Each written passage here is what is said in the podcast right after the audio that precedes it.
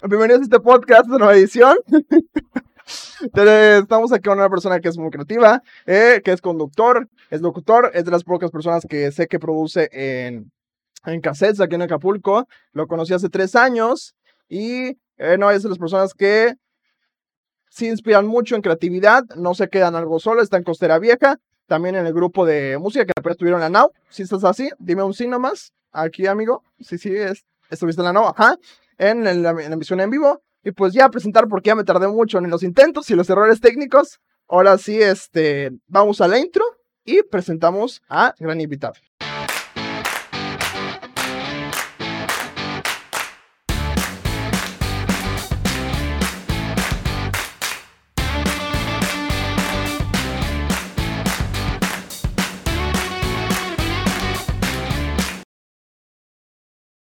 Ya estamos aquí con Salvador Perdomo. Un gusto estar contigo, bro. ¿Cómo estás? Muchas gracias por la invitación. Estoy bien contento de estar platicando contigo después de un ratote de no vernos. Y, más pues con el pinche intro que, con más con el pinche intro que sin querer hubo errores técnicos. Una, una disculpa a todos los que estaban viendo. Perdón, se equivocó. Eso pasa, es normal. Pero cuéntanos, güey, ¿cómo estás? Muy bien, muy contento, con muchas ideas. Andamos muy creativos porque tenemos eh, exceso de tiempo eh, estamos encerrados, es pandemia, nos está pegando a todos por igual, pero le estamos sacando el lado positivo que es estar creando cosas, ¿no? Y, qué gusto compartirlo contigo, que también eres uno de los creadores en el puerto de Acapulco de contenidos de calidad. Y es un, insisto, o sea, de verdad es un gustazo estar, estar contigo. Bueno, pues no sé si sea calidad, esperemos, es la tirada, esperemos, esperamos la tirada, pero muchas gracias. Y oye, güey, te quise invitar eh, ya Perdomo lo conozco, te puedo decir de Perdomo, ¿verdad? No hay problema. O este, como quieras. Como quieras, el charro, como sea. Pero lo conocí justamente, eh, lo conocí ya hace pues tres años, ¿no? Dices tres años. Lo conocí en una empresa, no sé si debo decir el nombre. Tú dime si puedo decir el nombre de dónde estás. ¿Sí? Como quieras, como quieras. Ah, pues estuviste, bueno, lo conocí en Exa. Hice mi servicio ahí eh, de la preparatoria. Y este hombre que ven aquí ahorita es de las pocas personas que he conocido que sí se reinventa un chingo. Le busca por dónde más hacer las cosas. Recuerdo, güey, y no se me olvida, güey, porque esto, esto se me quedó siempre grabado, güey, que traías tu Korg. ¿Recuerdas el Korg que llevabas a, Ajá. Y ahí como enviciaba yo. De hecho, le regalé una. Aquí está, de hecho. ahí está. Ese justamente que ven, ese lo llevaba ya a la empresa y yo estaba como niño chiquito así de, oye, y nos poníamos a, ahí a practicar y decía, no mames, está bien chingón. Y desde ese momento dije, wow, este cabrón es, es muy chingón. Chequen su música, eh, neta está, chida, es, es algo muy, sí, diferente a lo, a lo típico, pero de lo bueno, de diferente de lo bien, no de lo malo. Y, pero recuerdo que justamente regalé incluso la plumita de mi ahí no sé si la tengas todavía, ya las de perder, yo creo. sí, no, sí, sí, la tengo. Lo que pasa es que como este es un sintetizador de, de, cinta, o sea, no tiene teclas, pues ocupa el stylus, ¿no? Y súper facilismo. Pues sabrás que tuviste Nintendo 10 y todo eso. Sí. Y, y, y fíjate que eso siempre me, me pareció este muy chingón, güey.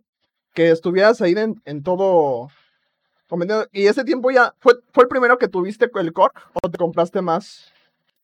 Eh, ya tenías otros aparatos tú en ese momento, sintetizadores o así. Fue el, fue el primero, fue para el que nos alcanzaba en ese momento con el poco presupuesto que teníamos en nuestro primer empleo, que tú sabrás toda la historia. El core como Neutron Delay en aquel entonces costaba en aquel entonces, hace, te, estoy hablando del 2016 que lo compré, si fue mi primer aparatito, costaba 600 pesos. Ahorita no sé si es por la demanda o algo, pero ya está como en mil, dos mil pesos. Sí, pasa. Se han subido muchas cosas. Fíjate que yo recuerdo que en ese tiempo sí me quería comprar como mi sintetizador y quería, no, güey. De hecho, pues recuerdas que yo en ese tiempo le quería meter mucho a ese rollo de producción musical también. Sí me latía. Que era, estaba en el ámbito de comunicación y producción y todo ese rollo. Y recuerdo que decía, no, es que fíjate que sí me gustaría y tú me decías, date, güey, date, aviéntate. Y digo, no, pues, no sé por dónde. Pero fue. De hecho, tú me enseñaste a macros, ¿te acuerdas? Ah, mira.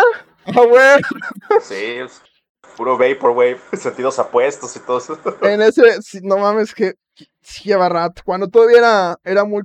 Fíjate que era desconocido aún el Vapor. Eh, al menos en México. En, eh, ya en Estados Unidos ya, había arrancado. Pero aquí en México todavía no. Ahí estaba Macros 8299. Que por si ustedes no lo conocen, escúchenlo. La neta aún sigue. Se reinventó también él mucho. Se reinventó muy cabrón con su música. De. Es que sí, es que los mexas tienen buena reinvención. Algunos. Pero también, también Simpson a huevo es de las personas que tienen como ese trip, como macros. También este.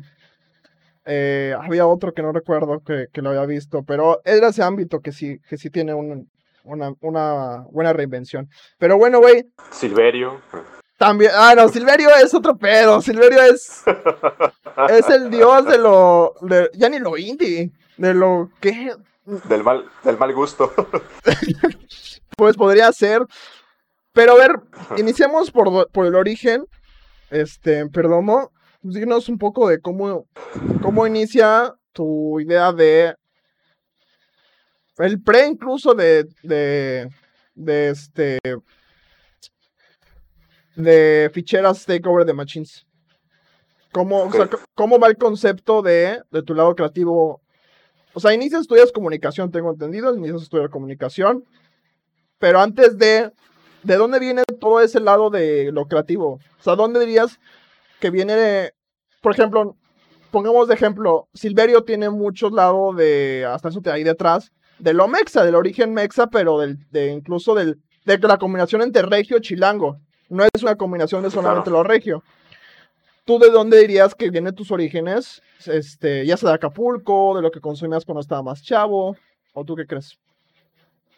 Bueno, partiendo desde la creatividad, yo creo que la creatividad surge desde las limitantes. Entonces, las limitantes dentro de la historia de vida es que realmente no vengo de una familia de músicos, o sea, realmente no vengo de un papá pianista, mucho menos. Entonces, cuando tienes estas limitantes que no son ni buenas ni malas, pero tienes como que las ganas de crear algo, es ahí cuando tu creatividad empieza a partir de la imaginación para crear cosas.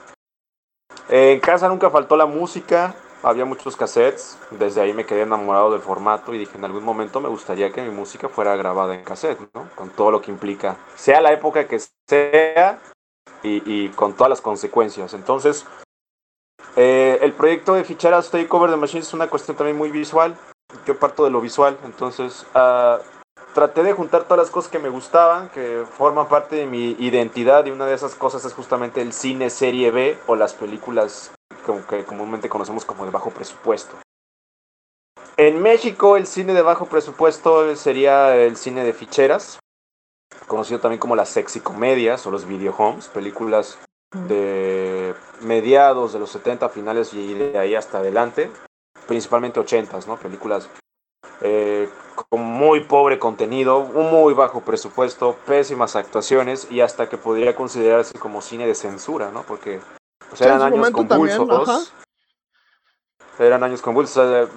sin, irnos, sin meternos en camisa once varas, eran años en los que el PRI gobernaba y entre la gente, entre más eh, Mancita tuvieras a las personas con contenidos basura, mejor, ¿no? Entonces, jugué con esa cuestión de, del cine serie B mexicano, parte de una identidad, en donde Acapulco figura también como muy importante por los escenarios, porque se ha grabado películas aquí, entonces dije, se me ocurrió la idea de unas ficheras que hacen música electrónica, ¿no? Propiamente una fichera pues no hace música, pese a que se dedica al espectáculo, entonces yo pues realmente no soy músico, vendríamos siendo realmente una fichera, que nos gusta la farándula. Entonces, básicamente parte de mis gustos y de lo visual.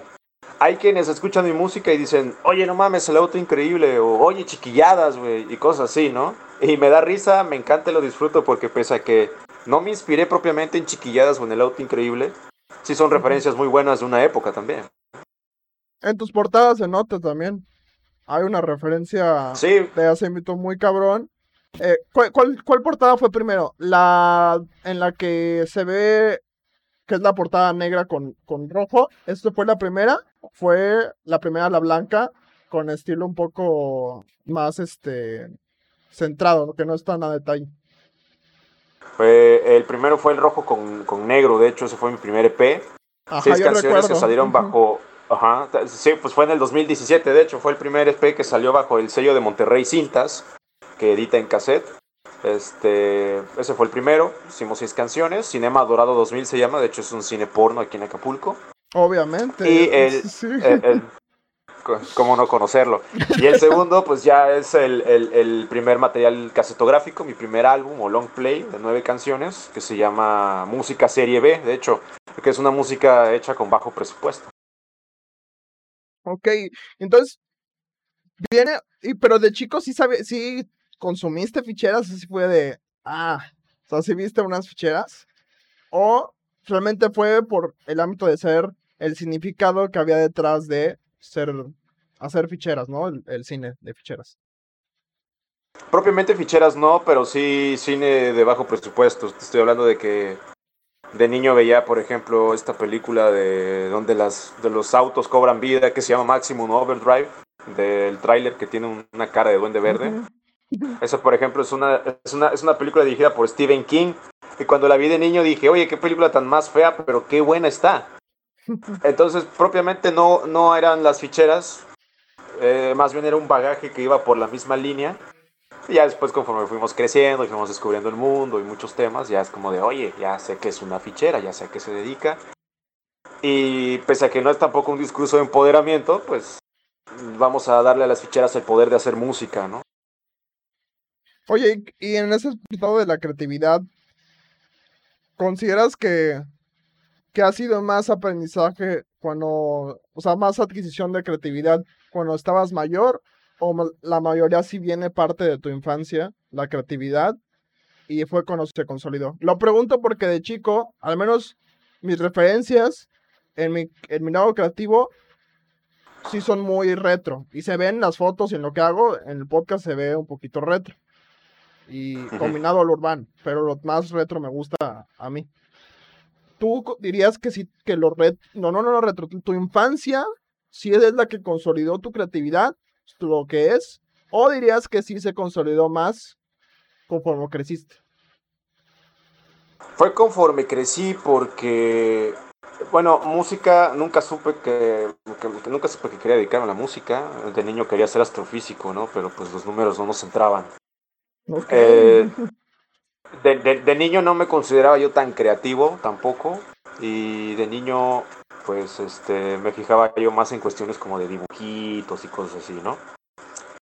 Por ese lado, tal vez sí, porque a mí me gusta mucho hacer música después de que ya está hecha la portada. Ese es un proceso creativo muy, muy curioso. Está curioso. Fíjate, pero no, nada, nada, ah, perdón, eh, te a interrumpo rapidísimo. Bueno, habla, habla, habla, habla, habla, ahorita te lo digo. Ajá. Sí, digo, contrario a lo que muchos músicos hacen, por ejemplo, de atender las canciones y pedir después el arte, en mi caso es al revés, y es justamente jugar con la cuestión del álbum conceptual, ¿no? hay, hay, quienes dicen, el rock ya está muerto, y tal vez en escena sí, pero no en esencia. Muchos de los legados que nos ha dejado el rock progresivo, por ejemplo, son los álbumes conceptuales. Y hay artistas del género urbano, como por ejemplo, con un arte, ¿no? Las ficheras se funcionan de manera diferente. Encargan primero el arte ya sabiendo lo que quieren, ya teniendo la imagen, ya se pueden hacer la música.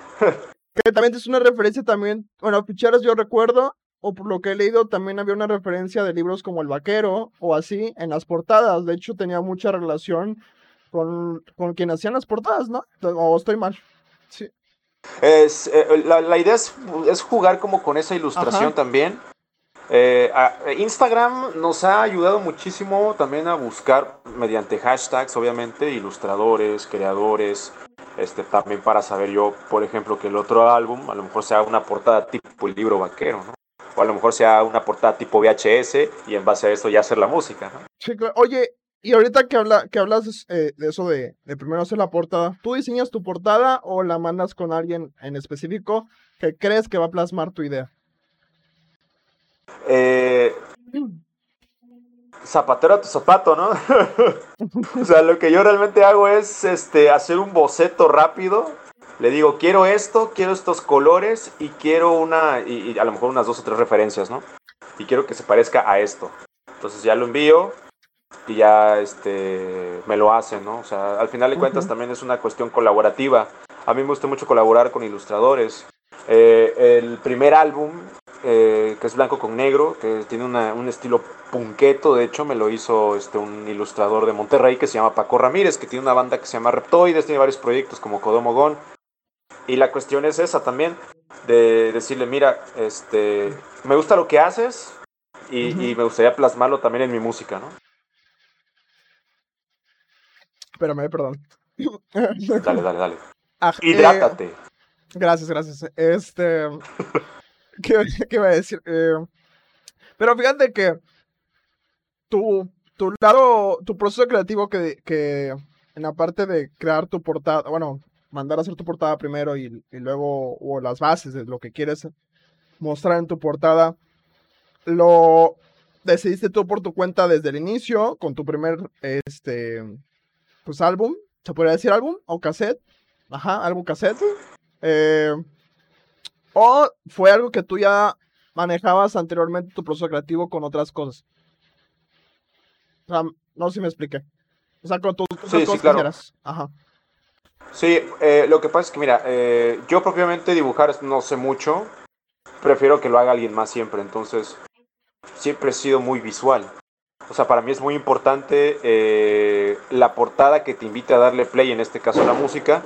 Pero en la prepa, en la secundaria, cuando hacíamos alguna exposición, cuando hacíamos este, alguna diapositiva, también partía desde la imagen, ¿no? propiamente para otras disciplinas. Eh, incluso tengo amigos que se dedican a otras cosas que no son necesariamente la música. Veo cosas, ilustraciones, artes y se las mando. Les dije, oye, estaría bien que hicieras una portada de un libro, una revista o algo que tuviera esta cosa, ¿no? Es siempre pensar como que en la cuestión de lo visual y añadirle una cuestión multidisciplinaria, se puede decir. Ok. ¿Y, y cuál, tienes solamente ese proceso creativo o has desarrollado otros eh, conforme has avanzado? El proceso creativo también está en la cuestión de ver muchas películas. No me, no me considero cinéfilo, no he visto muchas grandes películas, nada más veo lo que me interesa y lo que sea, y lo que creo que me va a dar como, como una, una, una, una pista para hacer algo, ¿no? Vemos muchas películas serie B, muchas películas de bajo presupuesto. Este, escuchamos otra, escuchamos eh, música de otros géneros, o valga la redundancia musicales, escuchamos este, salimos de la zona de confort para escuchar y retomar esos elementos, ¿no? La radio, la radio me ha ayudado increíble en el proceso creativo desde que entré a Mix FM, por ejemplo. Porque de hecho la etapa, nunca he sido rockero en mi vida. Si hay una etapa rockera, empezó justamente estando en Mix. Y es en parte también por mi compañero eh, Juan Carlos Montes, que él está en las mañanas, que es súper rockero y que me ha como que compartido un poco de bagaje de rock que va incluido en mi nuevo material casetográfico. Ok. Es, es curioso que, o sea, tú, tú, pero por ejemplo, cuando decides estudiar comunicación, ya desde el inicio dijiste, esto es el ámbito que, que me gusta, o ya sí había una variante, o sea, tu, había una variante o sí siempre dijiste producción, o nada. Además de lo de físico, que quería ser físico. Pero de chico, ¿no? sí, claro, bueno. Eh, yo dije, siempre dije, que me gustaría dedicarme a la música, pero sabemos la labor dantesca que eso significa en México, ¿no? Entonces dije, somos realistas, necesitamos un trabajo, pero hay que ser inteligentes también y pensar en esa cuestión de la música. Un trabajo que me conecte o que me dé este, eh, eh, las, pues sí, las conexiones para poder este, hacer algo con mi música y funcionó increíble, fue uno de los mejores planes eh, de mi vida, que empezó justamente con, eh, con las prácticas, así como tú empezaste también en EXA, haciendo prácticas. En mi caso yo no sabía que quería dedicarme a la radio. Sucedió que mm, las prácticas me llevaron a una empresa de radio y esa empresa de radio me llevó a otra empresa de radio donde estoy actualmente y donde mi creatividad eh, este, pues explota, ¿no? Tiene que ver mucho eso. los medios de comunicación también han impulsado el proyecto porque hay gente que está colaborando en el cassette que conocí en los medios de comunicación. Sí, tú me platicabas, recuerdo que, que habías ido hasta Guanajuato. recuerdo que Guanajuato era un lugar donde fuiste. Fuiste al norte también, ¿no? Tengo entendido que fuiste al norte también a tocar. ¿O no? Fuimos a. Así fuimos, hemos ido a Querétaro, a Guanajuato, a Oaxaca. Eh, ahorita pues obviamente se han parado muchas cosas. Como Costera Vieja pues nos hemos presentado en el Cervantino incluso. Qué cool. Eh, y, y- y es también curioso dentro de lo, de lo creativo. Nos hemos adaptado, esta pandemia nos hizo adaptarnos a punta de, de cuerazos, ¿no? Entonces la creatividad nos ha impulsado también a estar ofreciendo shows virtuales, por ejemplo. Sí, es, es, es innovación o morir, ¿tú consideras? O sea, si es innovación o morir, o, te o dices puedes sobrevivir todavía sin innovación. Eh, yo te contestaría, la creatividad tiene que salir de una necesidad. Eh, hay muchos tipos de necesidades, vamos a partir por las básicas, eh, como comunicólogos que sabemos. La, hay hay muchos tipos de, de necesidades, pero las dos básicas vendrían siendo las necesidades subjetivas o, la- o los que no, las que no puedes tocar y las necesidades físicas. Un ejemplo de necesidad física, comer, descansar, Tomar agua. eh, se- tomar agua, desde luego, porque necesitas hacerlo, ¿no? Pero las necesidades subjetivas o las que no puedes tocar, pues son, por ejemplo, la necesidad de ese sentido de pertenencia, de sentirte que estás en un grupo de amigos, eh, alguna ideología, en este caso la música, ¿no? Y en la tecnología no se diga. Y es como te decía al inicio, la creatividad parte de de la imaginación. Y sí, es, parte del proceso de adaptación que tenemos como especie. La creatividad hasta donde sé, la creatividad la maneja el ser humano y unas cuantas especies animales, los pulpos, los delfines y algunas especies de aves. Animales más, animales menos. La, diferencia radica en que estos animales pues lo hacen por instinto. O sea, el, pajarito sabe que tiene que hacer su si no se lo comen o no se reproduce. En este caso el ser humano lo hace pues, para pasar el rato, ¿no? O sea, sacar música para alimentar su- su- sus necesidades subjetivas. Sí, y buscar un lado, ¿no? Diría que es una manera de encontrarse, finalmente, sí, encontrarse en la vida.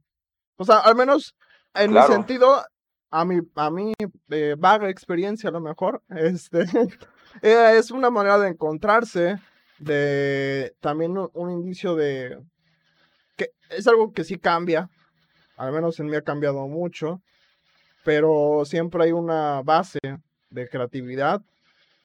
Pero, por ejemplo, ¿tú crees que hay un dicho, no me lo sé bien, no lo voy a decir completo porque no me lo sé, pero eh, el dicho de que no todo es original, sino es basado en, ¿consideras que sí la creatividad es parte de eso o si todo es original, sin embargo, hay una excepción o cómo, diri- cómo describirías esa parte? Eh, mira, es cierto, mira, nadie descubre el hilo negro.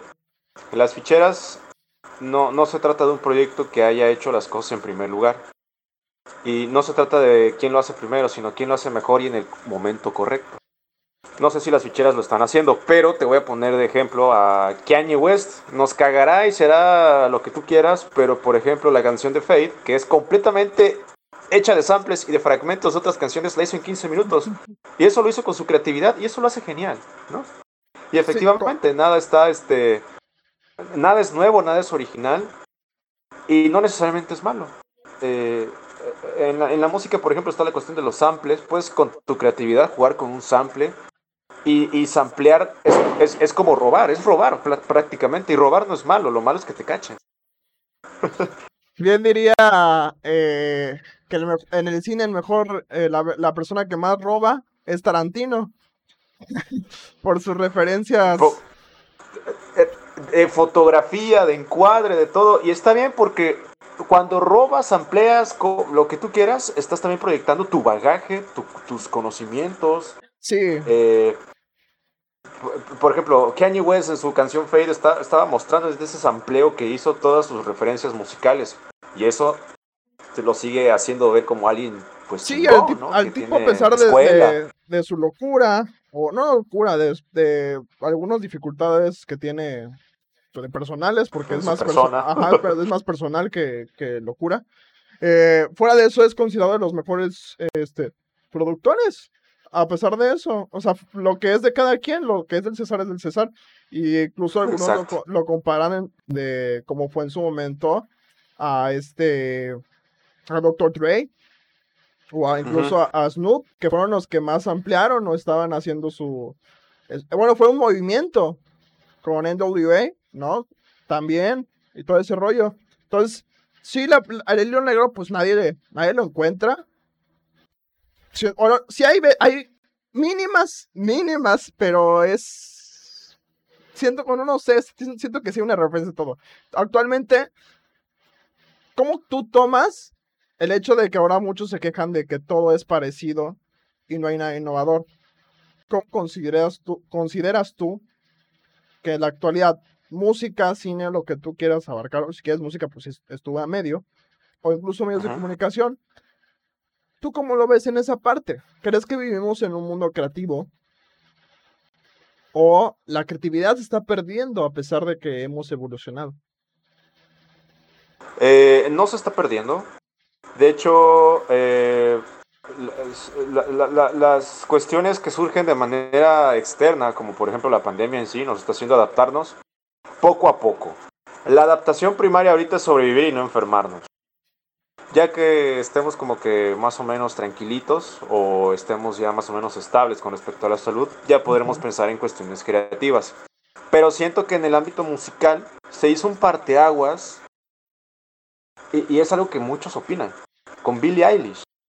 No me gusta Billie Eilish, pero si algo hizo esta niña que puso de cabeza a la industria musical es que con su hermano se pusieron a hacer música desde su cuarto. No hubo un contrato discográfico que le dijera qué hacer, ni con quién trabajar, ni qué géneros musicales hacer. Ahí ya empezó algo, que no sé si se esté replicando, no sé si hay otro artista que lo esté haciendo. Pero ¿qué pasa, por ejemplo, con los que nos autogestionamos, los que hacemos música desde nuestros cuartos? Nadie nos dice qué hacer también, y hacemos lo que podemos con lo que tenemos. Y la pandemia también nos está forjando el carácter. Sí, técnicamente es el, es que si es una, un cambio de... Fuera de la pandemia, que era algo que iba a llegar a su momento, eh, al menos en, en, lo que es medio de comunicación, música, porque otros ámbitos como medicina, pues no, eso ya es muy diferente. Pero en el caso de medios como, música, incluso cine, pues sí ha evolucionado a, a, trabajar ya desde casa y ser una persona ya, ser tú la base y la estructura, ¿no? de, lo que buscas hacer. Le platicaba, por ejemplo, el otro invitado que tuve fue Dano Sommer. Y él decía, sí, ahorita realmente me he estado aventando eh, estar en casa, pero la pandemia me ha hecho incluso ver otro panorama de la música. Y sí, es cierto, El, el, panorama ahora es distinto. Ahorita es, tú lo vives con, por ejemplo, en, en el caso del streaming esto es, el, esto es un nuevo movimiento y está explotando, incluso el podcast, y hay un chingo de podcast, yo lo sé, pero me gusta esto, gente. Pero, este, claro, eh, pero, pero eso es un movimiento y digo, al final de cuentas es una forma de adaptarse y, y la resolución es no adaptar, adaptarse finalmente, pero no, no perder la esencia de lo que te forjó y forjarte, ¿no? ¿Tú consideras que, ay, se escucha. No son balazos, ¿verdad? son, cohetes de la Virgencita. ah, ok. Haga otro. Ah, ok, porque de repente escucho y digo, bueno, este. Ah, pues de hecho, bueno, mejor no menciono. Le voy a mencionar algo, pero no, no lo menciono. Luego te lo comento. dale, dale. Pero ajá, eh, otra de las cuestiones que, que tenía duda, perdón, era por ejemplo, tú tienes como, ¿cuántos aparatos manejas tú? ¿Cómo cuántos, güey, tienes como ya para. Desde samplers, desde sintetizador? ¿Cuántos dirías que tienes ahí en, casa o el estudio donde hagas? En, total tenemos unos 10 para crear música. Este. Eh, todos son este, prácticos, análogos y de segunda mano. Este, por ejemplo, es un sampler Casio SK10. Este es un sampler de juguete, no tiene ni siquiera salida de audio tiene una bocina que está de este lado. Eh, con estas ampliamos, pero de manera súper, súper este, básica, ¿no? Pero Tenemos además. máquinas de ritmo. Además, ustedes creen algunos, ¿no? Porque he visto sus historias de tu cuenta. Y es algo muy chingón y, se debe de saber, güey, porque está muy vergas, güey. La neta, y mi respeto. Gracias. Gracias. Que estos cabrones, también perdomo, y los de Costera Vieja, crean sus propios pinches sintetizadores algunos. Y eso está bien, vergas. O sea, está bellísima, güey. Porque puta, pues, ¿cómo les, cómo aprendieron? ¿Cómo les supieron? O sea, porque yo sé, yo sé que Chabelas, Abraham Chabelas, sí sabe un chingo. Mis respetos también para Claro, él. es artista sonoro.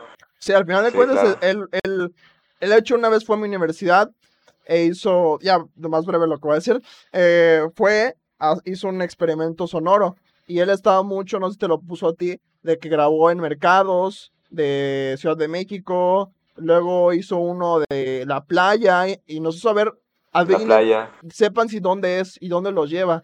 Y luego nos puso un experimento sonoro donde estuvo muy cabrón porque eh, nos puso ciertos sonidos, no de ambiente, sino sonidos como tal, creados con samplers así. Y cada uno tuvo una imaginación cerrando los ojos, se dio un viaje, pero algunos de su niñez, güey. Algunos tuvieron su viaje de niñez, de cosas de la vida. Eh, yo recuerdo que, que en el mío fue, estaba jugando de niño, de chiquito, pero algo imaginario, de, con un tipo de juego grande, güey. Así como el que había en, en, en este, ay, ¿cómo se llamaba? En California, ¿recuerdas? En California había un juego como para niños chiquitos, como así, tipo así, ¿no? ¿Cuál de todos los California? El California de, de, decir costera, de- del sur, donde está el, eh, novedades, perdón, en novedades, al lado del Ah, novedades. sí, el que quitaron. Sí, Ajá. sí. Ahí había uno así, güey. Entonces, se me, se me hace algo pues, hasta mágico, güey. Muy cabrón lo que hacen ustedes, güey. Se los aplaudo un chingo, güey, porque eso se me hace muy vergas. Y esos cabrones hacen eso. Y ahí, güey, está bueno los cohetes. Está como, bueno. eh, como, eh, pues, cómo entra la creatividad, porque ahí es prácticamente, pues, crear incluso sonidos. Sí. Eh, la, la otra vez, por ejemplo, estaba viendo un curso, un taller virtual, obviamente, con respecto a la pandemia de la UNAM, de, para niños, de crear sintetizadores, este, pues súper sencillo y básico, ¿no?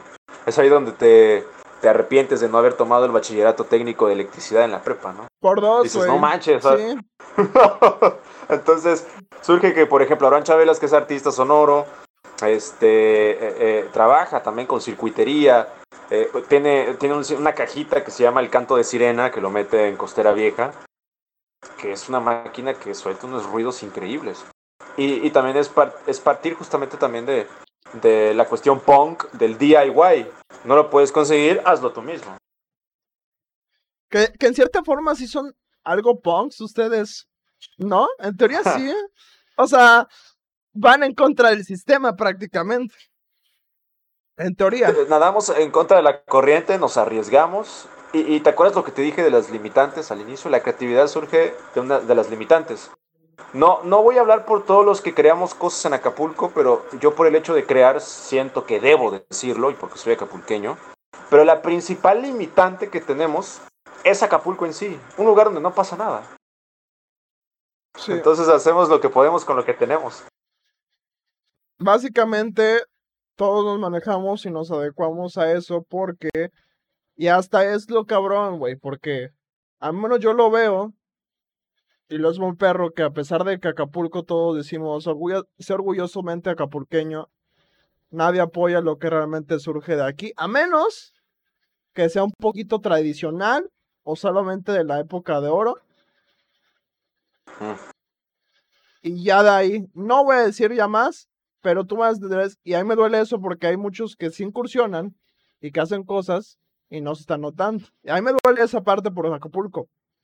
Porque sí hay mucho que rescatar, pero no, no hay algo más, más allá que, exploten. Ustedes, por ejemplo, han tenido la, ventaja de lo, y lo bueno, porque la vida es un azar, que han podido sacar contenido y todo eso, pero aún así, este, no en los cohetes, este, aún así, no es como que, que muchos de Acapulco estén dando el apoyo, ¿sabes?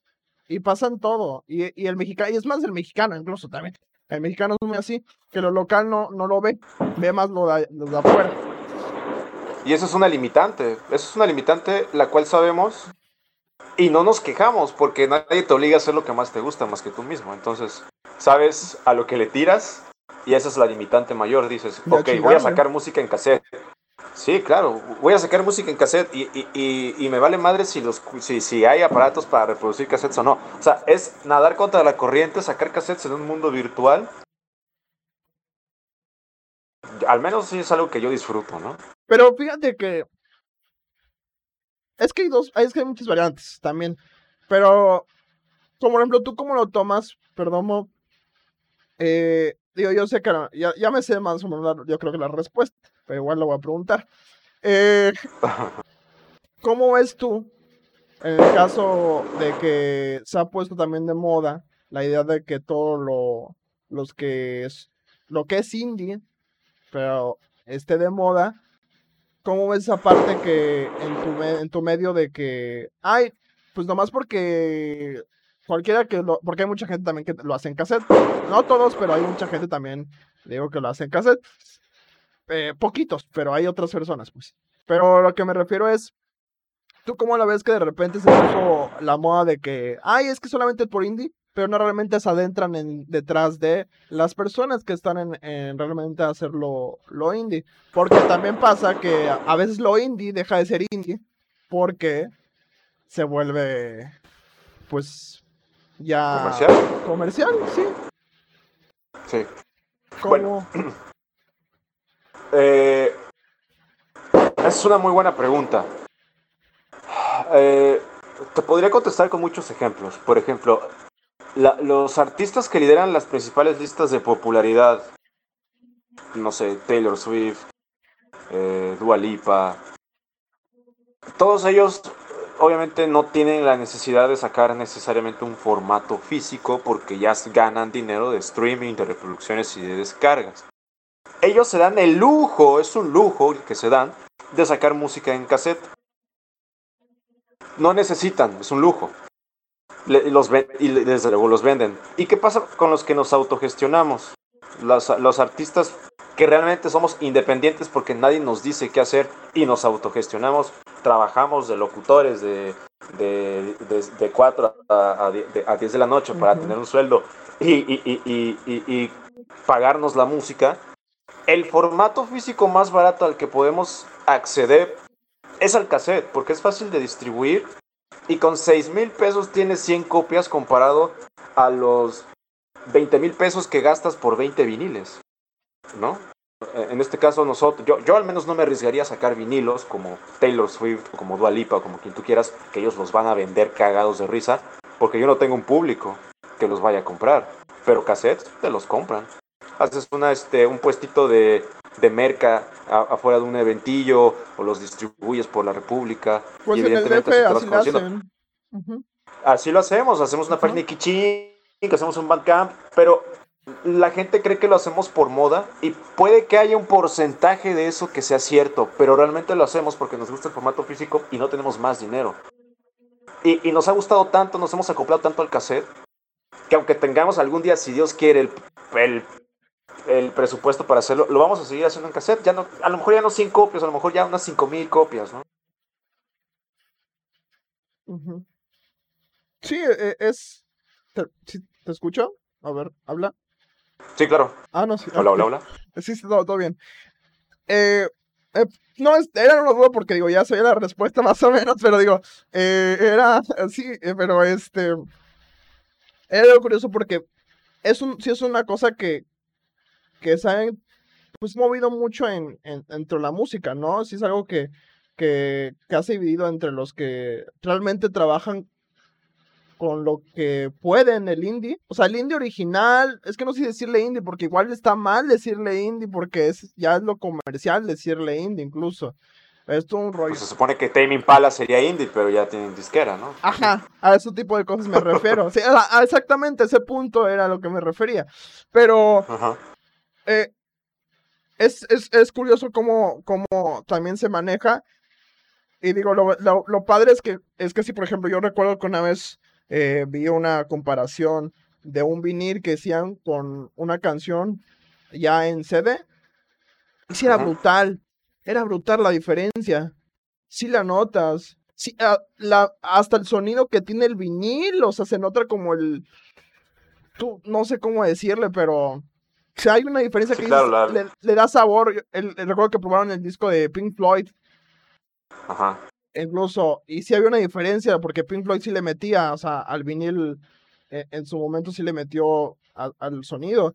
Y, y sí se escucha una diferencia es mejor que el CD incluso. O sea, y, y otros, y eh, si escuchas a, a Miles Davis de jazz, también hay una diferencia muy cabrona de, de, lo que se escucha en un disco remasterizado, que ya dices, se escucha muy limpio que no me gusta. Se escucha tan limpio que ya no me gusta. Al menos a mí me pasa. Y es que eso es otro... Sí, claro, no, y es que es otro asunto también. Hemos perdido el ritual de escuchar.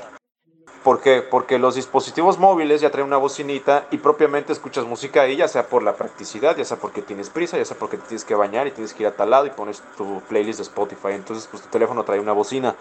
Pero créeme que no es la mejor experiencia sonora. Antes el vinil te otorgaba ese ritual de poner tu, tu, tu, LP, tu, tu vinilo, sacarlo con cuidado, recargar la portada atrás del reproductor, prepararte una bebida y sentarte a contemplar la portada. Ese era un ritual completo que, obviamente, por. No voy a decir si está bien o está mal, pero si algo es que la tecnología también nos ha hecho como que un poquito más inmediatos o más rápidos. Y eso sucede desde el momento en el que, por ejemplo, ahorita esta conexión se, se trabe o, o, tu novia no te contesta los WhatsApps, ya estás como de, ¿por qué no me contesta? Y tiene que ver también mucho con, con, con, con, el proceso de escucha de la música hoy en día, ¿no? ¿Qué, qué tanto bueno, no que tanto influye. ¿Cómo, para, cómo percibes tú los, el aspecto sonoro en tu mente o cómo lo percibes tú? Porque he sabido que incluso hay personas que sí lo ven como el aspecto de musical en su mente. ¿Cómo describirías tú que para ti es el momento en el que escuches algo sonar, sea un sonido, sea un sample, sea una canción como tal de tu banda favorita o de alguien cómo tu mente lo percibe? Eh, mira, yo las cuestiones que yo escucho eh, lo imagino siempre que es como un soundtrack. Le, le, añado una historia. A mí me gusta mucho crear historias, entonces si de repente escucho un sample, digo, ah, ya sé qué voy a hacer con este sample. Voy a imaginar que es una persecución policíaca, ¿verdad? y le voy a meter un ritmo y todo eso. Entonces, básicamente es verlo como un soundtrack de una película que nada más existe aquí. O de tu vida, incluso. Eh, sí, un soundtrack de mi vida, de, de mi historia de vida, que, que, se alimenta cada día que sales a caminar con los audífonos o que vas en el autobús. Sí, a, mí, a mí como es de las mejores sensaciones subirte al camión, ponerte a escuchar música y te mueve todo, todo, te mueve todo. O sea, realmente te digo, por ejemplo, yo ahorita estoy, me agarré, las canciones que ahorita agarré mucho para escuchar, pero ya ahorita ya la estoy bajando para que no me enfade. Eh, es Lucha de Gigantes de Nacho. De Nacho. Ajá. Ajá. No sabes cómo me mueve hasta eso, esa. Antes era Finn de Jaguares, que también me estaba moviendo mucho. Mild Days, pero cuando iba de noche en camión solo. Escuchaba. Eh, y otra sensación, y dices, y sí, te percibes a la gente, hasta, te, puedes, te puedes estar, con la música siento que te puedes enojar o te puedes alegrar, o incluso hasta podrías llorar si eres de las personas que se conectan mucho con, con la canción. Y te aseguro, y te aseguro que tiene el mismo efecto esas canciones que por ejemplo el experimento sonoro de Abraham Chabelas. Eh, hay una conexión increíble entre el oído y los recuerdos, al igual que los olores. Sí. Eh, hay, una especie como de, acervo o de archivo en el cerebro que te detona esos momentos. Entonces, ahorita que dijiste eh, escuchando música en el camión de la universidad y todo eso, yo también tengo canciones que escucho digo, me acuerdo cuando estaba en el cuatrimestre de diseño gráfico, ¿no? Porque escuchaba esta canción propiamente. O sea, la música es, es, es, es también eh, una herramienta que utilizan las personas con Alzheimer, en donde realmente ya eh, regresan o se reconectan con la realidad y empiezan a, a, a, platicar con sus hijos, con sus nietos. Sí, hay un, pues sí, es una terapia, ya hay una terapia sonora, también como, como la es el, en el caso del arte, de la pintura también, de la pintura es también medio de, de terapia entonces, han sido un medio de terapia como la, la escritura también. Pero sí es, es algo que, que cambia y, y, tu música también es parte de, de, eso. Y es lo muy chingón que, que tu música también lleva a, a imaginarte cosas. Y hay unas referencias. Hay, hay referencias que, que sí se encuentran en tus canciones, que sí se notan. Algunas, algunas son más. eh, no, no sé si las radicales, no sé si radicales decirles. Muy Dilo, ficheras. dilo, dilo. Sí, violentas, agresivas. No, no, no, no, no de violentas, pero, pero sí, sí, este, tiene su propio viaje, a eso me refiero. Tiene su Sí, sí. propio viaje. Y, y es padre porque la música es eso, y al final de cuentas, y es la intención de... cu- ¿Cuál dirías que, que sería tu, no sé si función o tu... Bueno, ¿consideras que has encontrado? Es, una pregunta ya muy fuerte, a lo mejor. Wow. Este, no, no tan fuerte, no sé, depende de cada quien. Pero ¿crees que has encontrado tu tu razón de vida? O sea, ¿ya? Es fuerte, si no la Sí. quieres contestar, no, no hay problema. Este. Ya, de hecho, a mis 27 años ya me puedo suicidar. No. La verdad es que, por ejemplo, eh, yo ya estuve completo y feliz y satisfecho el día que saqué el primer cassette en el 2017. Ujú, Ahorita lo que venga por añadidura ya va a ser como una consecuencia de. Me siento completo si logré sacar mi música en un formato físico. ¿Cuál es el siguiente paso? Un Vive Latino, un Coachella, un Glastonbury. Y claro, seguir haciendo mejor música. Por ahora no soy músico propiamente, estamos aprendiendo a, digamos, a un poquito de teoría musical. Porque si bien este álbum que estoy haciendo es el mejor todavía que los primeros que hice, quiero que el, el- el álbum que salga dentro de uno, dos, tres años sea todavía mejor al que voy a sacar apenas. Y, y es una pregunta que, te- que le hacen muchísimo los artistas. ¿Cuál es el mejor álbum? Y todos contestan lo mismo. Sin conocerse, sin saberse el uno al otro, ni espiarse, ni stalkearse. Todos dicen, el mejor álbum es el que estás eh, a punto de hacer. Siempre, siempre es eso, o sea, con la vista adelante. Entonces, yo ya me siento completo desde que saqué música en cassette. Toda mi vida voy a sacar música en cassette. Haya demanda de óxido férrico, haya demanda de cassettes, se paralice el sistema solar, nos cae un meteorito. El formato, es el formato con el que quiero trabajar siempre. Ok. Sí, gracias por responderle porque es una pregunta que no cualquiera tiene, los huevos de decir que sí, que sí lo ha encontrado. Y eso es una pregunta muy importante que la hagas. Y no debería nadie de molestarse por esa pregunta, que, que- o sea, de contestar esa pregunta. Porque entiendo que existe esa como incomodidad porque somos millennials. Este, los millennials no sabemos qué pedo con nuestras vidas porque queremos el éxito y queremos ser nosotros. Y, una característica propia de los millennials es, por ejemplo, no tener hijos todavía, algunos ya los tienen, pero es buscar ese primero yo y luego los demás. Y está bien, digo, pues si es una cuestión generacional, ni siquiera es por mamonería, pero es muy importante hacer esa pregunta por la cuestión de la salud emocional de algunas personas de, es que a los 25 ya tengo que hacer esto, es que a los 27 ya tengo que haber hecho esta cosa. Y, y, y pasa en la música, ¿no? A lo mejor a mis 20, todavía un poquito más inexperto y, y siendo una papa en inteligencia emocional, te hubiera dicho, a los 25 ya quiero ser el, este, el productor número uno de música electrónica. Y es como de, güey, o sea, puede que lo seas, puede que no lo seas, pero no te pongas fechas porque es ahí donde empieza el estrés, ¿no? Y eso, eso es una pregunta muy importante porque hay que también tomar en cuenta o hacer ver que no importa el tiempo que te tardes o el tiempo que llegues a, hacer algo, ¿no? Yo a mis 27 estoy pleno y contento de todo lo que he hecho hasta el momento y sé que todavía puedo hacer más cosas todavía, pero es algo que ahorita no me estresa. Sigue haciendo esa pregunta a todos tus invitados. No, es, es- es algo que, que, que me interesó porque digo, es parte importante cuando estás eligiendo, cuando ya elegiste un camino, ¿no? Y tú ya eres una persona que ya eligió su camino. Digo, sí un camino, pero el camino no define porque hay muchas variantes. Puede salir por, por izquierda, derecha, digo, no sé. Pero por lo menos tener la idea de qué, qué ruta. Por lo menos, ¿no? La ruta ya la tomaste. Sí. Ya, ya, eh, y ahora, y, y, y sí, bien, bien lo dice, por ejemplo, hay una masterclass que dio Guillermo el Toro, que decía usted, yo a, los- a los 20 25 ya estaba diciendo que ya acabé, ya no, nunca fui cineasta, ya no hice nada en mi pinche vida, soy lo peor. Dice, veme, de hecho los 25 son la peor edad, dice, de, de 18 para 25 es la peor edad porque te presionas mucho por qué vas a hacer y quién vas a hacer. Y entonces si tienes una presión social y dice, pero aún no estás viejo, viejo ya, y no importa eso. Al final de cuentas, lo que importa es que tú quieras hacer las cosas.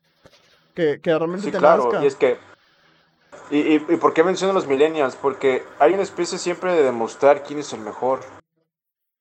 Y, y, y, y, solo te puedo decir una cosa, el exceso de redes sociales no ayuda en nada porque te comparas, no puedes evitar compararte, entrar a Facebook y decir, es que a este güey le va bien, es que este güey ya sacó un álbum, es que este güey está de gira, entonces te presionas, entonces ya no haces las cosas para ti, las haces para los demás.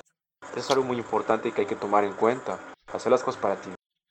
Yo Sí. por eso, o sea, eh, nadar contra la corriente, estoy haciendo las cosas para mí mismo, o sea, básicamente la música la estoy haciendo para mí porque me gustaría escuchar lo que yo hago de alguien más. Pero no existe, lo tengo que hacer yo.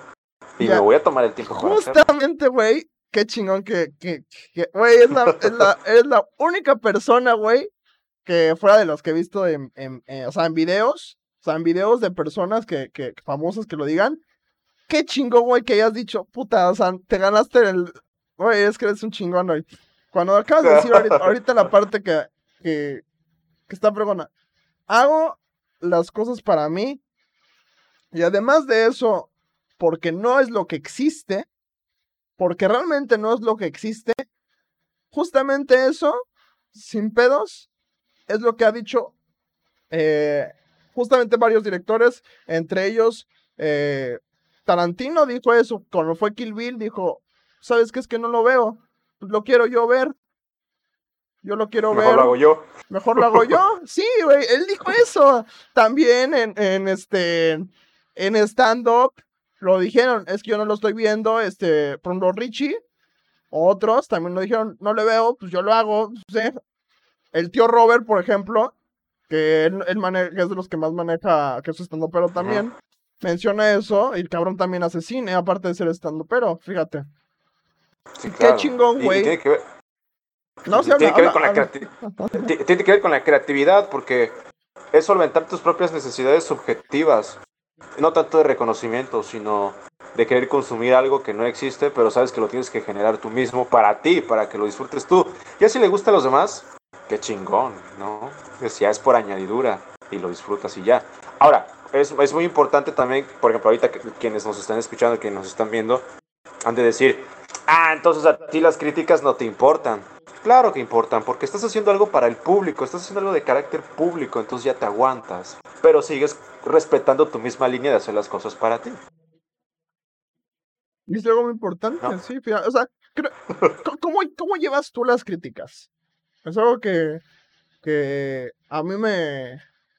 yo, yo sí estoy, soy sincero, digo, yo en este podcast soy sincero, a mí sí me mueven las críticas, sí, no lo voy a negar, ¿Sí? es algo que sí, este, mueve, pero algo que estoy aprendiendo es que también, si hay personas que te están apoyando o que es- fuera del fuera de la familia. Hablo ya cuando son amistades, porque la familia sí lo tomo a mi perspectiva, que son los que te Claro. chulean, te chulean nomás por chulear. Ya cuando te chulean amistades que son realmente dices, ah, aquí ya está, aquí ya está algo. Y, se- y cuando ves la producción. Pero, ah, por ejemplo, lo que, me, lo que me refiero es que sí, ya cuando hay gente que está alentando y te pregunta, ¿por qué ya no haces esto? Siempre hay una pausa, al menos yo la he tenido pausa, como digo, pues ya, ¿sabes qué no? Y siento que ya no estoy armando algo, ya no, o así, ¿no?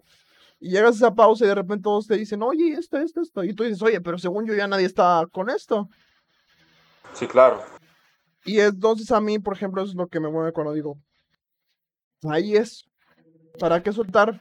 Digo, ya, y te pregunto a ti cómo mueves las críticas, cómo, cómo influye tanto, tanto a, a ti como ficheras de Cover de Machines y también como en Costera Vieja, cómo te manejas. Sí. Pues mira, somos muy susceptibles. Entonces, las palabras, las palabras no son lo que hacen daño, sino las intenciones.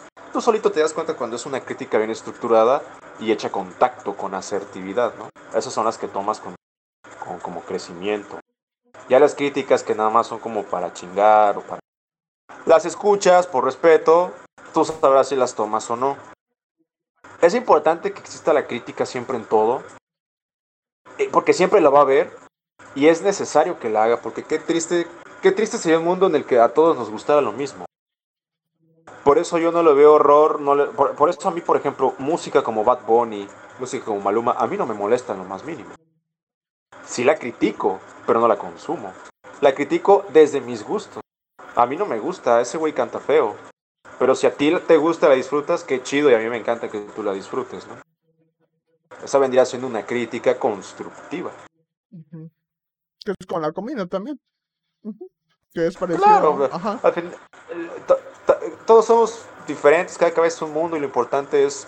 Eh, no sé si viste The Social Dilemma en, en Netflix. Sí. Que, que, que una al final en los créditos una chica de las panelistas dice es que yo en Twitter sigo a personas que piensan eh, que no piensan lo mismo que yo porque me gusta también este, saber otras opiniones. Sí, porque qué hueva saber solamente. Sí, y es lo padre, digo, eh, para que es, es aparte es la base de la conversión de, de, los seres humanos, ¿no? Aparte de ser sociales, justamente va eso de una contraparte de tu opinión y lo que piensas, que no vaya a lo violento, obviamente, pero sí a una, a una discusión eh, argumentada y, y, sociable, que al final de cuentas te, te nutre en todos los aspectos. Claro, claro. Sí, y, y, por ejemplo, si, si viene por... Y también es importante la crítica con este... con fundamento, ¿no? Eh, si de repente, por ejemplo, me llega eh, alguien que desconoce de la cuestión de la música electrónica y me dice, güey, es que tu música electrónica está fea, digo, bueno, lo dices desde tus gustos particulares. Pero si me dice, por ejemplo, uno de, de, de, The Chemical Brothers, tu música electrónica está fea, digo, ahí sí digo, ay, güey, sí tengo que mejorar, ¿no? ¿no? Porque conoces también, ¿no? O sea, nadie habla de lo que no conoce y nadie debería hablar de lo que no conociera. Que, que, justamente recuerdo que lo hablábamos eso con cuando estábamos en EXA de del este Tropical House, que en su momento estaba mucho tan como muy de moda, ¿no? muy de moda, no, este Tropical House y no, hombre. Y este, que nadie le, decía, nadie, nadie, le decía Tropical, House, pero era Tropical House básicamente todo lo que estaba añadiendo. Y, eh, recuerdo que sí, hacíamos a... No, no le tirábamos, sino decíamos por qué no hay una variedad y no una mono, monopolización, se puede decir, de un género claro, claro. solamente. Porque también enriquece mucho que haya cosas como, por ejemplo, yo no lo escucho, pero se me parece muy bien que haya una variedad, por los chavitos que están haciendo los corridos tungaos, no, ¿cómo se dice? tundaos, no recuerdo cómo se le dice. Pero, por ejemplo, ellos están llevándolo a otro género, la música. Por ejemplo, apenas hacía una reflexión un, un, este, un tipo que hace videos, que, que los analiza, analiza cine, y es una reflexión de que actualmente el trap es, en teoría, parte un poco del nuevo punk.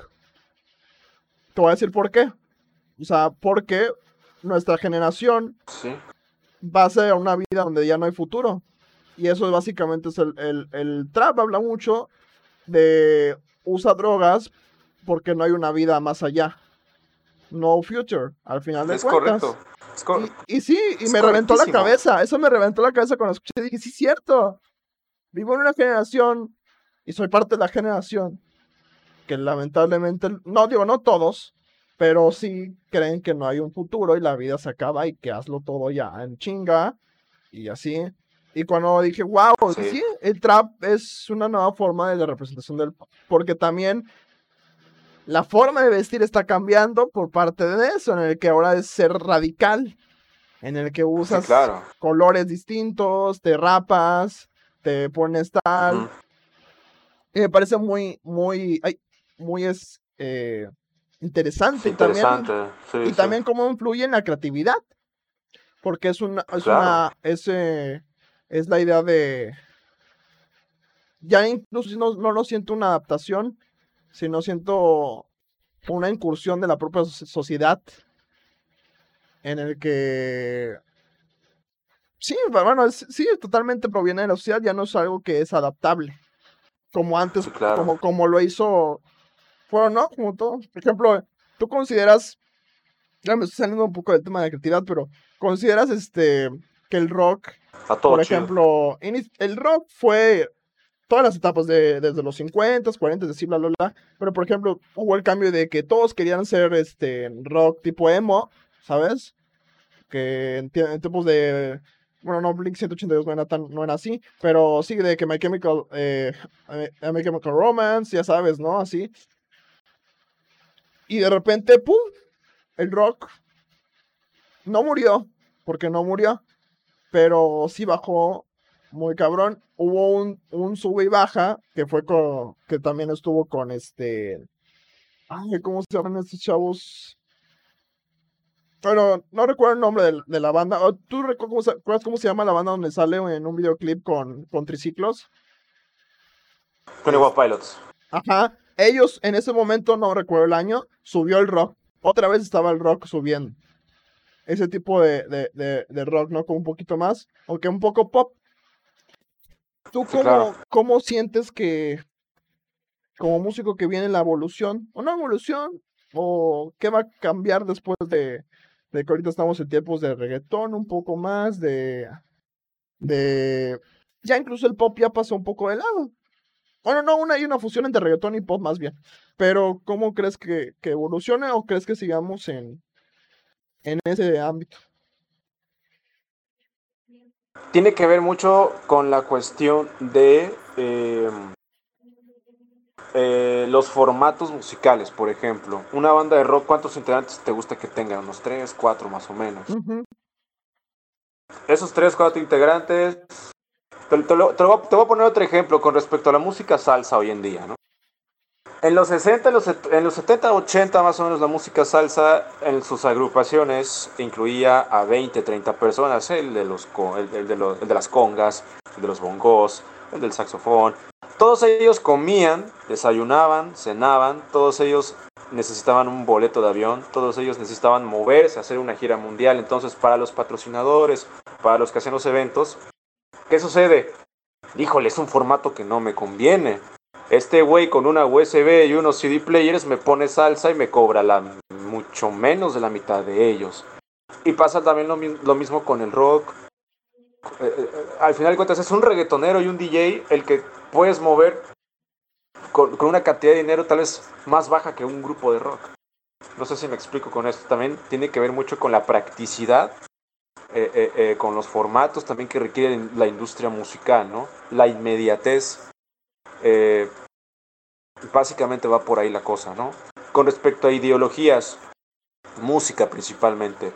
Estos de Tony One Pilots jugaban mucho con... ellos se, llamaban, se, se autoproclamaban punk esquizoide, algo así.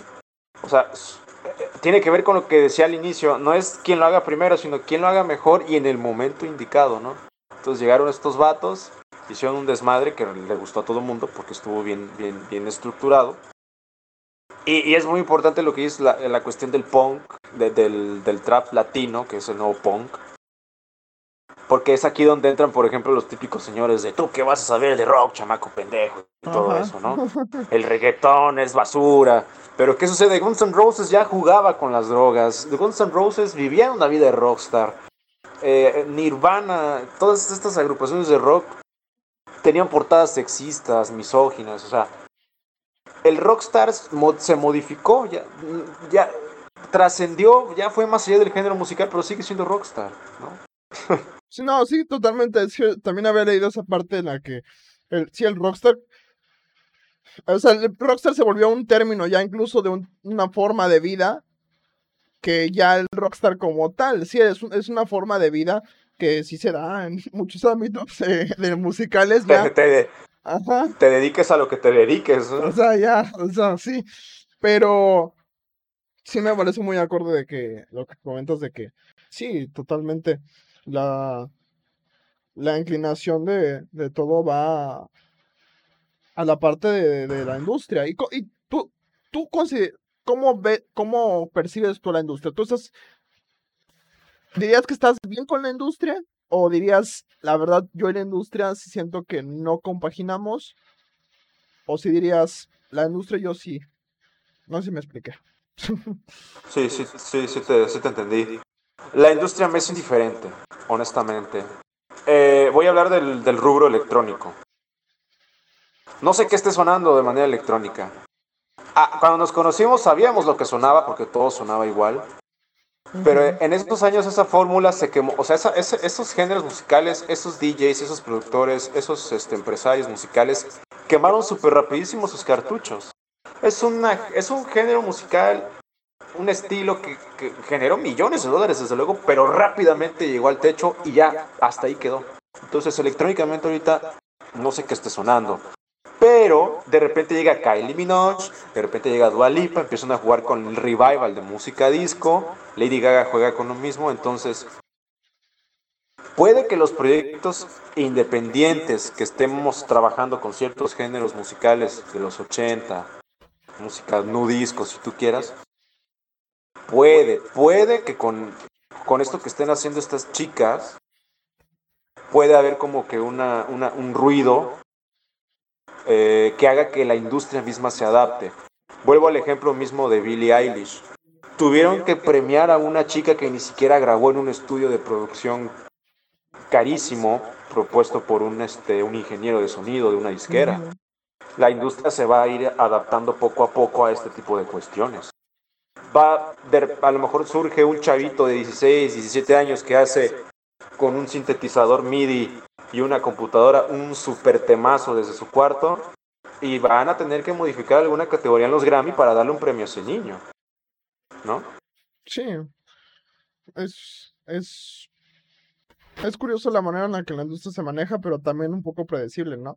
También no, no es... Mira, no es que los Grammy sean puta el gran premio, al final de cuentas es este Sí. ¿Cuál, cuál tú Eh, que, cuál valoras tú? O sea, ¿cuáles premios tú valoras o ninguno crees que tenga un gran...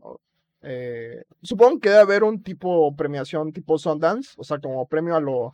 A lo para la música. ajá, Ajá. Como, como lo más real, ¿sabes? Pero ¿cuál, Sí, cuál claro. sería? No sé, en cuestiones de música desconozco qué premiación sería la análoga a los Sundance.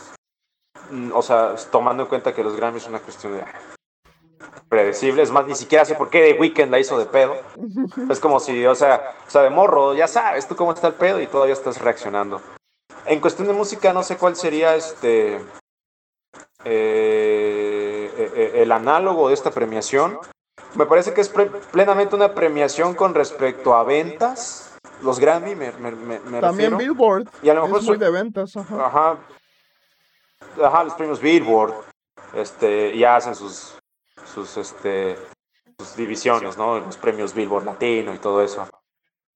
A lo mejor me voy a escuchar muy mamón o muy intelectualoide, pero tal vez el mejor, el mejor reconocimiento es el del público.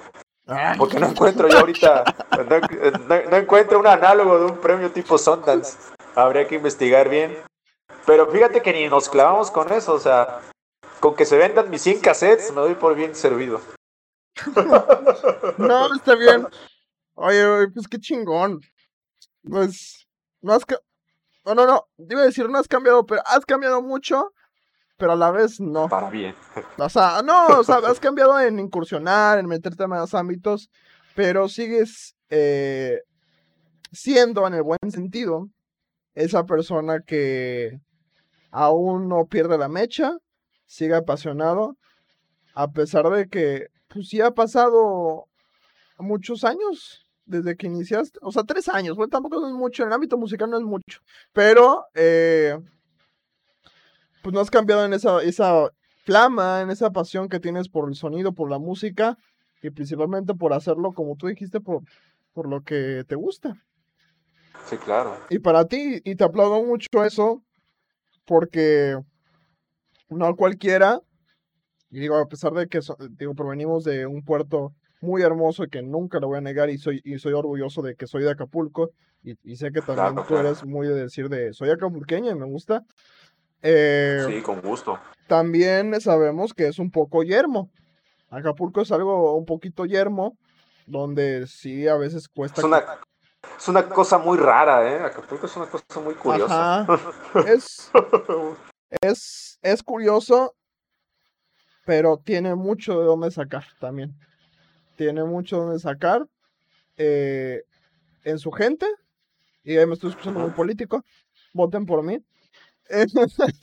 pero, pero no, en el aspecto de que sí, digo, gracias por, por ser esas personas que, que están incursionando y haciendo lo que le apasiona, que finalmente trae muchas cosas buenas para, para todos, porque también inspiras a los demás y sé que, que en tu grupo, cuando estaban, eh, cuando están en Costera Vieja, también he, visto que, que, invitan a chavitos a aprender y que han aprendido ahí a hacer lo de los samplers y que han ayudado también en, en conocimiento de estudios.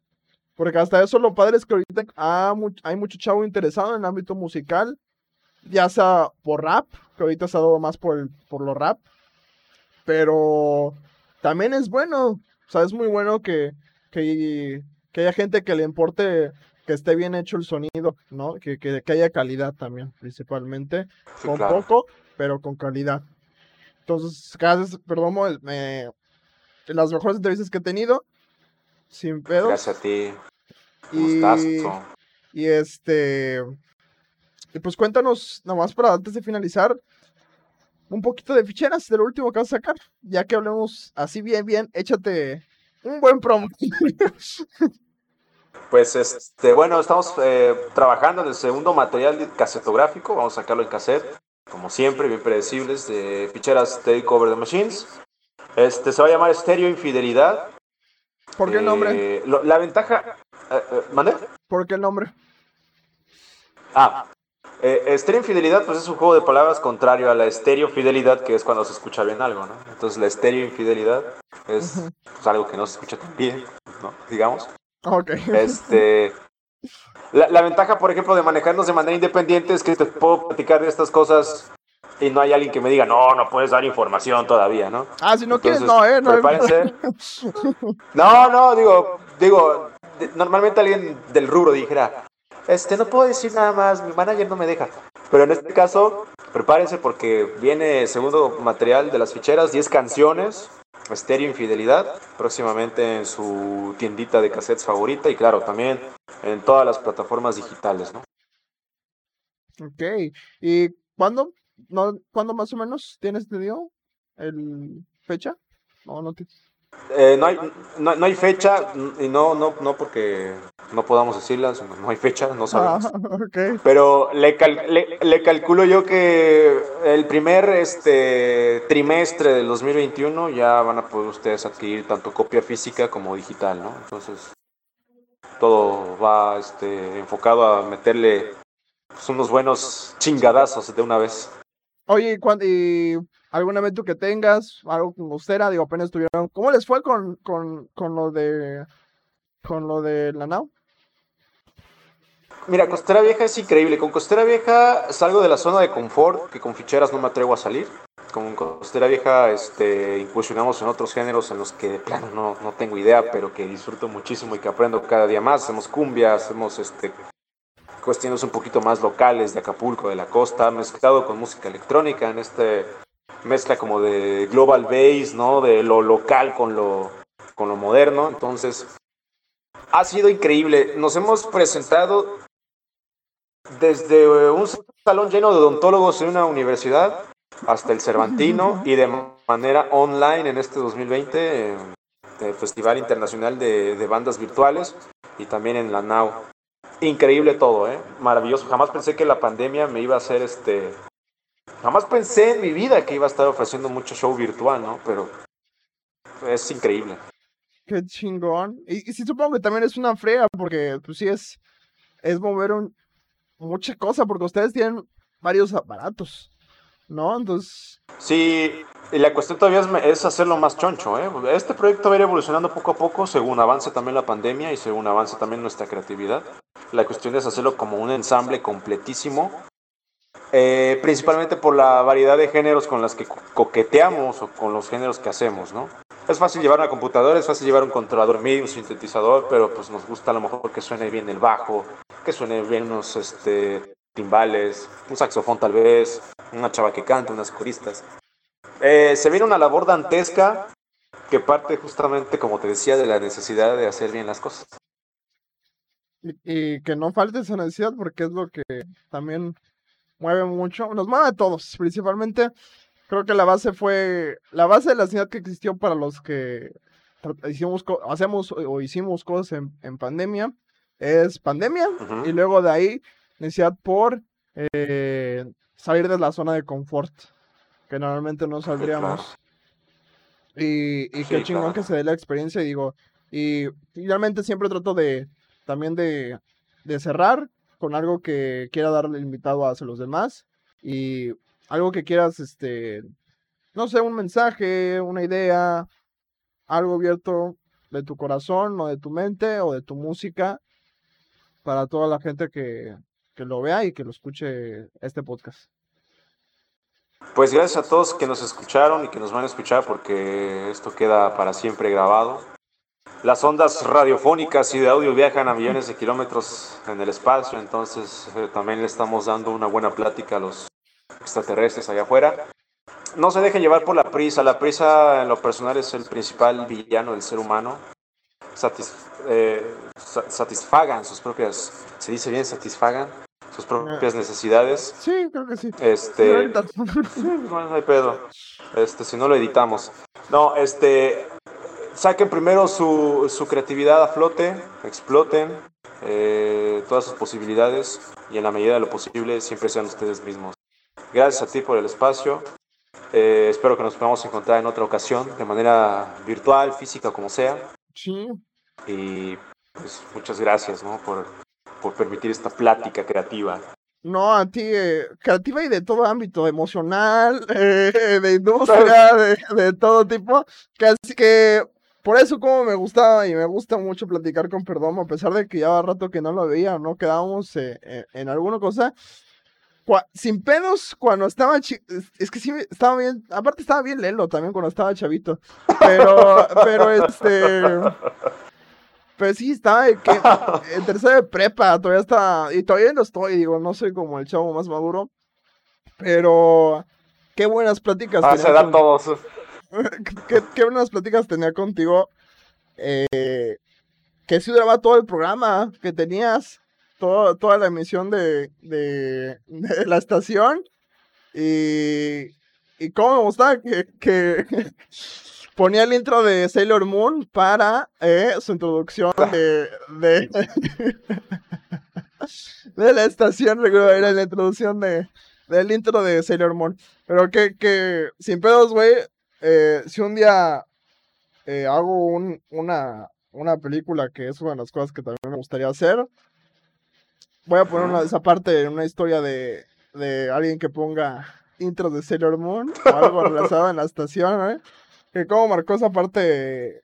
Porque para mí Exa. No me acordaba. No me acordaba de eso, ¿eh? no, sí es que lo tengo muy en mente porque esa, esa etapa de, de estar en Exa pues sí me marcó mucho porque fue la primera vez que tuve contacto con la empresa. Digo, a lo mejor no hice locución porque yo es lo que quería, pero nunca me metieron ahí. Pero, este, pero sí aprendí, sí me la pasé muy bien a gusto. Contigo, contigo aprendí, este, cosas también que sí me interesó. Y lo chingón es que era, era todo, me decía, perdomo, aviéntate, aviéntate ese, aviéntate, sin pedos. Vas, vas. sí, sí, sí. Recuerda que tú me dijiste, tráete tu consola y un día tocas aquí, sin pedo, ¿sabes? ya dijo el patrón de la empresa. me arriesgaba mucho, ¿eh? sí, pero pues yo sabía que era broma y que obviamente no voy a hacerlo. Pero sí, este, recuerdo que tú me dices, sí, no, sí, viéndote. Pero qué chingón, güey, que, que te trate bien la vida, que te trate bien lo profesional y que, como dije, la flama siga. Y pues bueno, esto fue el podcast de Ibrahim Amroy con Ibrahim Amroy y en esta ocasión tenemos invitado de honor con eh, Salvador Perdomo, alias también eh, Cheras Takeover de Machines y también, bueno, Costera, Costera Vieja también. Y otro, otro no tienes, ¿verdad? Bueno, y también está, eh, si quieres decir para que te escuchen en estación de radio o si no quieres. Sí. Ajá.